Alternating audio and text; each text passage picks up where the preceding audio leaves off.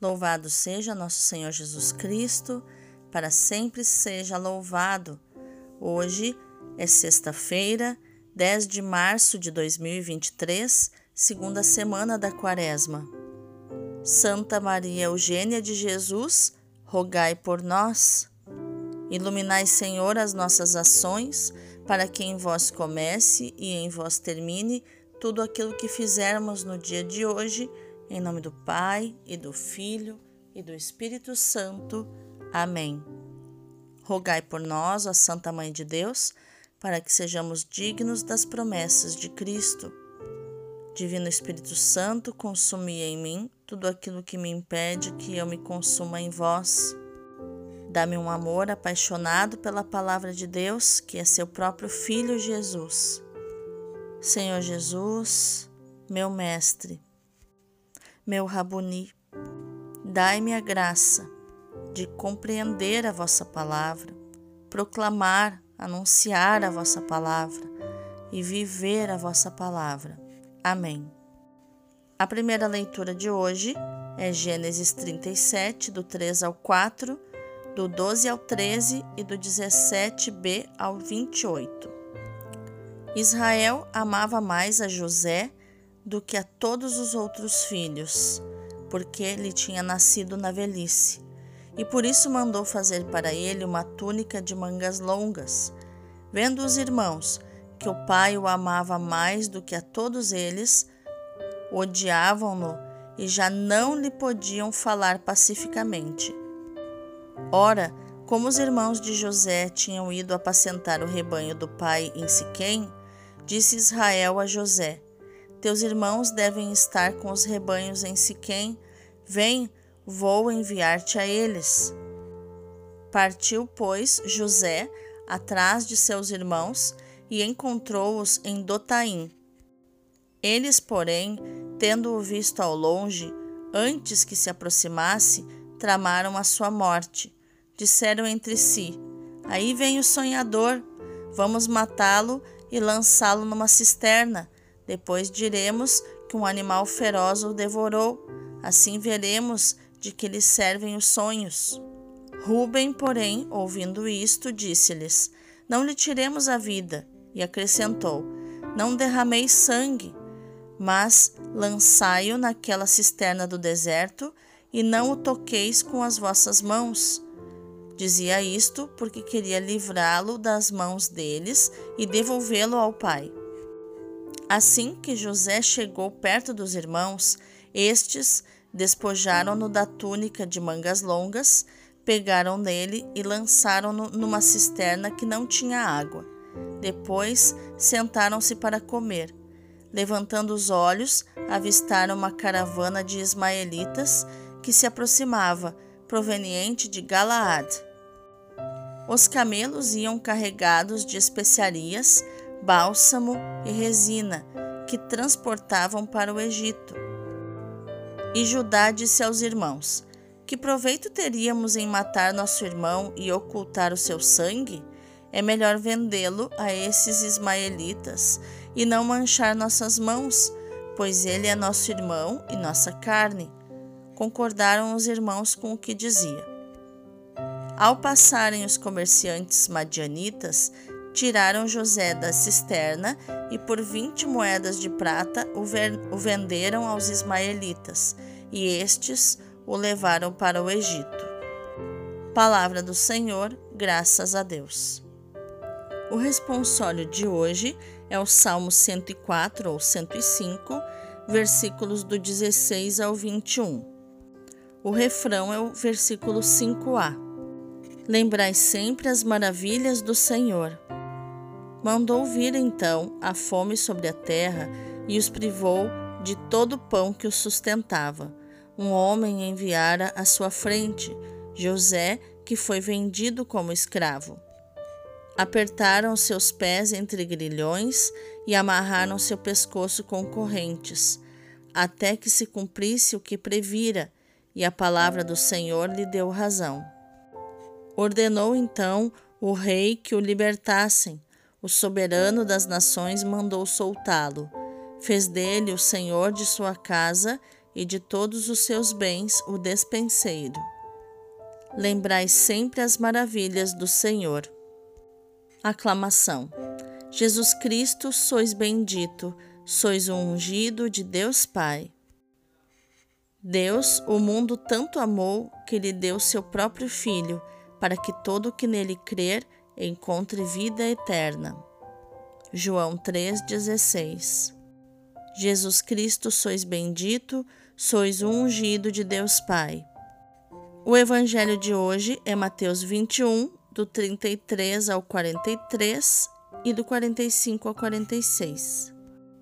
Naquele tempo, dirigindo-se Jesus aos chefes dos sacerdotes e aos anciãos do povo, disse-lhes: Escutai esta outra parábola. Certo proprietário plantou uma vinha, pôs uma cerca em volta, fez nela um lagar para esmagar as uvas e construiu uma torre de guarda. Depois arrendou-a a vinhateiros e viajou para o estrangeiro. Quando chegou o tempo da colheita, o proprietário mandou seus empregados aos vinhateiros para receber seus frutos. Os vinhateiros, porém, agarraram os empregados, espancaram a um, mataram a outro e ao terceiro apedrejaram. O proprietário mandou de novo outros empregados em maior número do que os primeiros, mas eles os trataram da mesma forma. Finalmente, o proprietário enviou-lhes o seu filho, pensando: ao meu filho eles vão respeitar. Os vinhateiros, porém, ao verem o filho, disseram entre si: Este é o herdeiro, vinde, vamos matá-lo e tomar posse da sua herança. Então agarraram o filho, jogaram-no para fora da vinha e o mataram. Pois bem, quando o dono da vinha voltar, que fará com esses vinhateiros? Os sumos sacerdotes e os anciãos do povo responderam: Com certeza mandará matar de modo violento esses perversos e arrendará a vinha a outros vinhateiros, que lhe entregarão os frutos no tempo certo. Então Jesus lhes disse: Vós nunca lestes nas Escrituras a pedra que os construtores rejeitaram tornou-se a pedra angular. Isto foi feito pelo Senhor e é maravilhoso aos nossos olhos? Por isso eu vos digo: o reino de Deus vos será tirado e será entregue a um povo que produzirá frutos. Os sumos sacerdotes e fariseus ouviram as parábolas de Jesus e compreenderam que estava falando deles. Procuraram prendê-lo, mas ficaram com medo das multidões, pois elas consideravam Jesus um profeta. Palavra da salvação, glória a vós, Senhor. Vamos entender o contexto das leituras de hoje. A história de José do Egito é mais um exemplo de como Deus escolhe os pequenos para realizar os seus projetos de salvação. Essas escolhas de Deus suscitam muitas vezes o ódio e a inveja que levam ao afastamento, se não mesmo à eliminação do predileto. A história de hoje tem evidentes objetivos didáticos. A sua composição a partir de legendas com origem em diferentes tradições literárias da Bíblia, javista, eloísta, sacerdotal, explica algumas divergências com a iniciativa de salvar José, ora atribuída a Ruben, como vemos no versículo 21, ora atribuída a Judá, como vemos a partir do versículo 26. Há, em toda a história, um horizonte de otimismo e universalidade, como vemos no versículo 28. Dentro das intrigas e contendas tribais, atua a invisível providência de Deus, como vemos em Gênesis 45, versículo 7 e Gênesis 50, versículo 20. Providência de Deus, esta que conduz o seu eleito por aparentes caminhos de morte, mas que acaba por ser salvo e salvar a todos. José é um homem permanentemente atento aos sinais da vontade de Deus, mesmo durante os sonhos que aprende a interpretar, como vemos no versículo 19. A túnica de príncipe separa-o dos irmãos, cavando uma profunda incomunicabilidade entre eles. José é figura de Cristo. A sua perseguição e o seu sangue são o preço que o Pai tem de pagar para abraçar, num só abraço, todos os filhos, já não unidos pela corresponsabilidade no mal, como nos mostra o versículo 25, mas pelo beijo de paz que, com o perdão, lhes é oferecido pelo irmão inocente.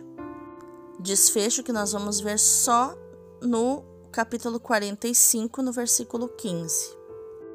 Já o evangelho de hoje nos mostra que os príncipes dos sacerdotes e os anciãos são os vinhateiros que têm o privilégio de cultivar a vinha predileta de Deus, o povo de Israel. No momento da colheita, em vez de apresentarem os frutos ao dono, que é Deus, querem apropriar-se deles e maltratam os profetas que lhes são enviados. Finalmente, Deus lhes envia o seu próprio filho, que é Jesus, que está ele mesmo falando com eles.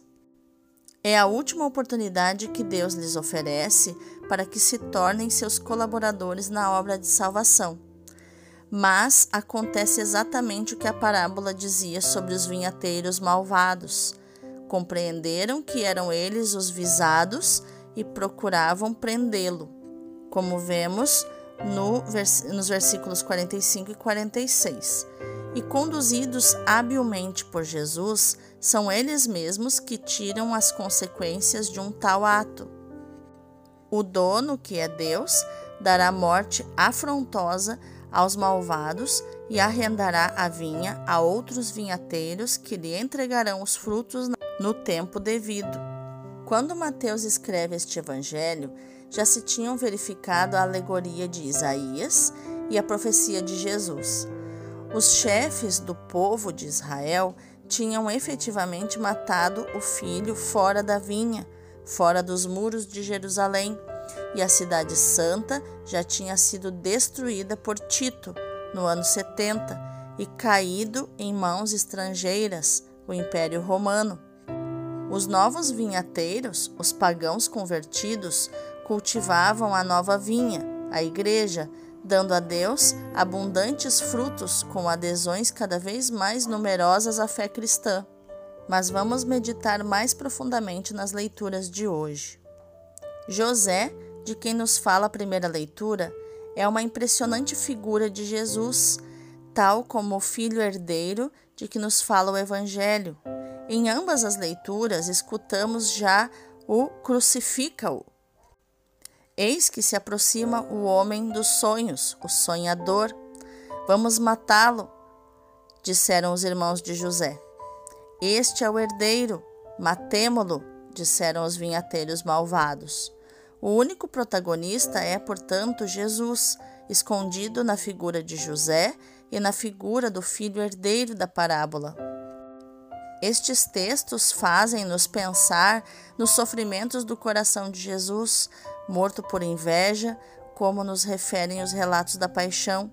Foi a inveja que mobilizou a má vontade dos irmãos contra José e a dos vinhateiros contra o filho herdeiro da parábola. Mas também se fala de nós nas leituras que escutamos hoje. Jesus é o protagonista, mas nós também entramos na sua história.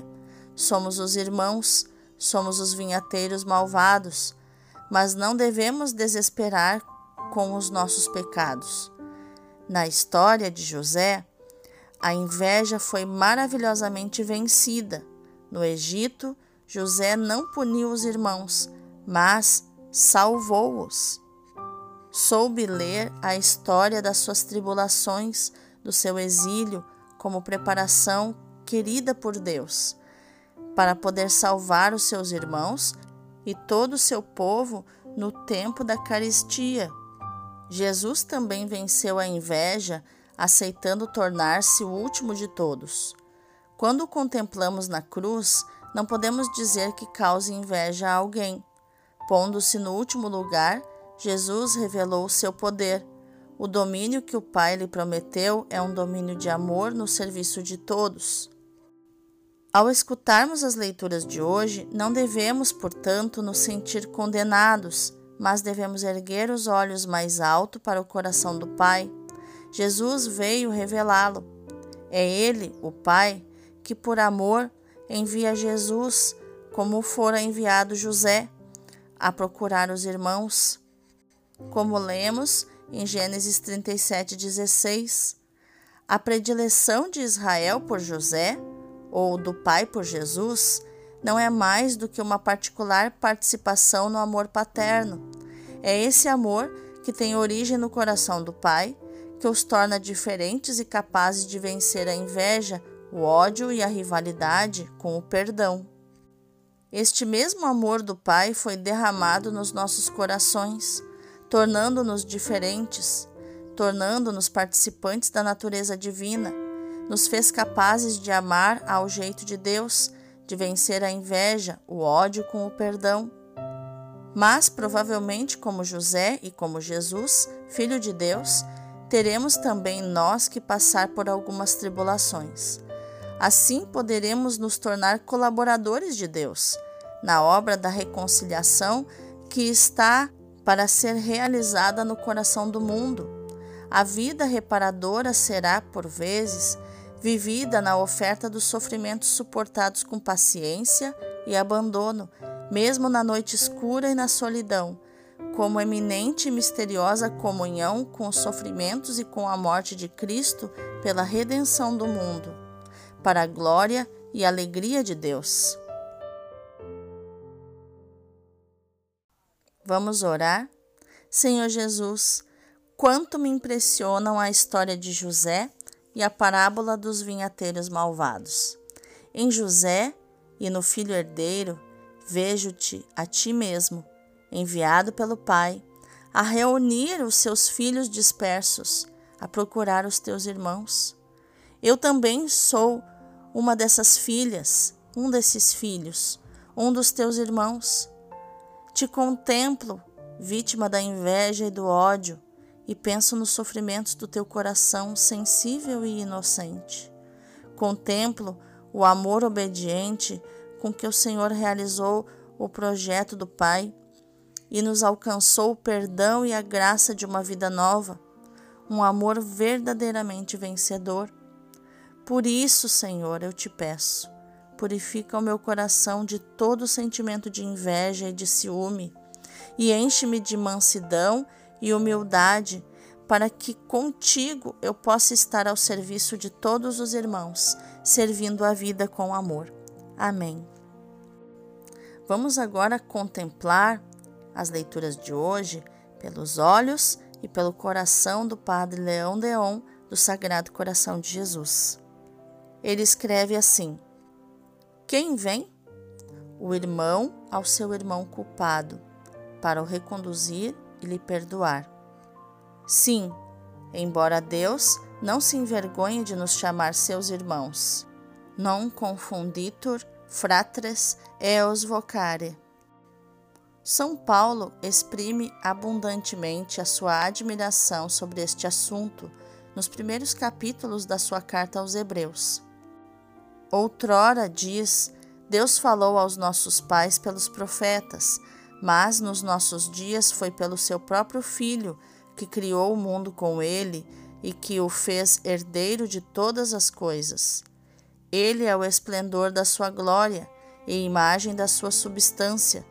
Tudo sustém pelo poder da sua palavra, e depois de nos ter purificado dos nossos pecados, sentou-se no mais alto dos céus à direita da majestade divina, sendo também elevado acima dos anjos, que o seu nome comporta, porque quem é o anjo ao qual Deus tenha alguma vez dito: Vós sois meu filho, hoje vos gerei, e ainda serei o seu pai e ele será o meu filho? A Escritura diz dos anjos que Deus os fez seus ministros, mas diz ao Filho de Deus: O vosso trono Ó Deus, será um trono eterno. E noutro lugar, reconhecendo-o como Criador de todas as coisas, ela diz: Senhor, criastes a terra desde o começo do mundo. Também, quem é o anjo ao qual o Senhor tenha dito: Sentai-vos à minha direita, até que eu tenha reduzido os vossos inimigos a servir de escabelo? Entretanto, o seu filho adorável, Deus tornou-o por um pouco de tempo inferior aos anjos, tornando-o passível e mortal mas em seguida coroou-o de glória e de honra. Era digno de Deus que, para conduzir a glória aos seus filhos, consumisse pelos sofrimentos aquele de entre eles que devia ser o autor da sua salvação, porque o Salvador e os resgatados são da mesma raça humana e não se envergonha de os chamar seus irmãos. Tal é o magnífico ensino de São Paulo o hóspede do sacrário é nosso irmão, um irmão amoroso que se sacrificou por nós. Como haveríamos de hesitar em ir dizer-lhe o nosso amor? Que lindíssima essa meditação do Padre Leão sobre o relacionamento de pai e filho entre Deus e Jesus. Que a nossa ação no dia de hoje, meu irmão, minha irmã, seja meditar proclamar e viver esta palavra, né? Repetir frequentemente no dia de hoje esta palavra de Mateus 21, 42, que diz: A pedra que os construtores rejeitaram transformou-se em pedra angular. Deus abençoe o teu dia.